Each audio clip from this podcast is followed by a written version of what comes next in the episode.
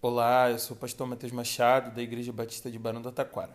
E esse é o Chá Comigo, o nosso podcast da nova geração, onde a gente compartilha devocionais diárias todos os dias às 11 horas da manhã.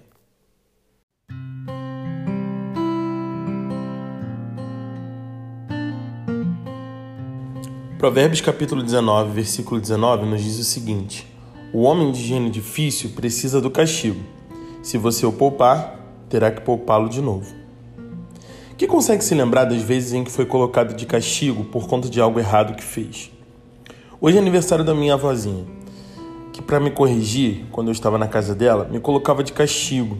Eu precisava ficar sentado no sofá ou no quarto de hóspedes, sem ver TV e pensando no que eu tinha feito. Eu não sei se os adultos sabem, mas crianças nem sempre pensam muito sobre o que fizeram.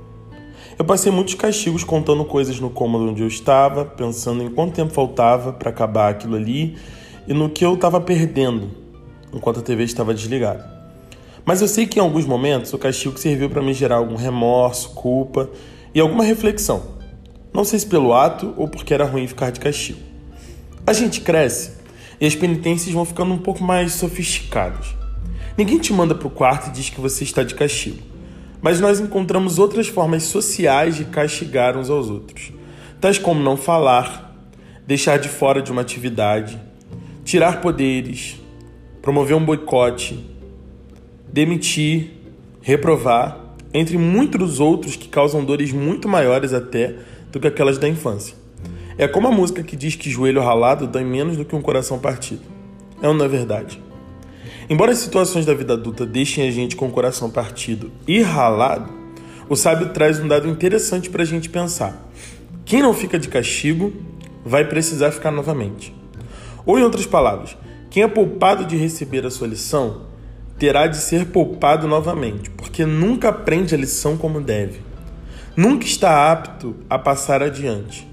E talvez seja por isso que lidamos com pessoas presas em outras fases e idades da vida pais que se comportam como adolescentes, jovens que mais parecem crianças, mimados ao extremo, sem noção ao extremo, sempre adiando a próxima lição que os faria aprender a crescer. E por isso, sempre andam reprovados na fase da vida que estão. Nós podemos classificar o gênio difícil de várias maneiras. O que para um pode ser uma pessoa, por exemplo, grosseira ou pedante, para o outro pode ser alguém que é sem limite ou para outra pessoa pode ser a pessoa imatura e insensível, ou sensível demais. Nós dizemos que alguém tem gênio difícil quando é diferente do nosso gênio e nós não sabemos lidar com aquela pessoa. Por isso, todos estamos suscetíveis a precisar ainda de um castigo e a ser essa pessoa de gênio difícil, para que então possamos aprender uma lição corretamente. Então é importante também que ao protegermos alguém, seja namorada, namorado, irmãos, pais, amigos, ou seja lá quem for, de receber o castigo que merece, nós estamos trazendo para a nossa vida um problema ainda maior: o de nos tornarmos por bom tempo as pessoas que vão ser advogadas dessas pessoas. Eu tenho aprendido a duras penas que é importante deixar ir. Vamos dizer a verdade, todos aprendemos alguma coisa enquanto quebramos a nossa cara. A gente passa remédio, precisa ficar de molho, e uma voz na consciência até nos lembra: olha, bem que Fulano nos avisou. Esse é um sentimento horrível, mas que será o único professor de muita gente.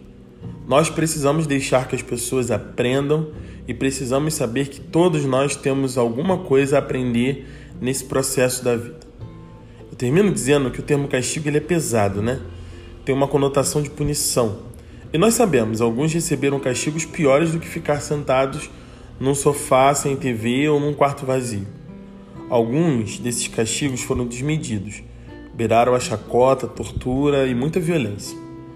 A Bíblia tem um outro nome para castigo, que talvez ajude você a elucidar melhor o que está acontecendo aqui. A Bíblia também chama castigo de admoestação ou simplesmente de conselho.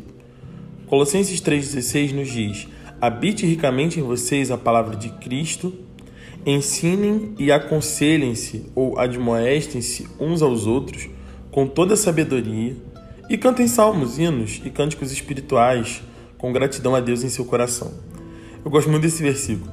Ele é quase um convite que diz o seguinte: diga o que você tem que dizer e depois canta uma música, quebra o gelo, mas aconselhem-se uns aos outros. Ajudem-se.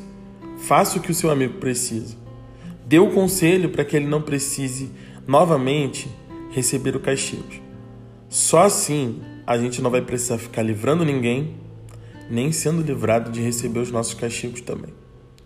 Bem, que Deus te abençoe, que esse dia seja bom e que você possa refletir nessa palavra. Até breve.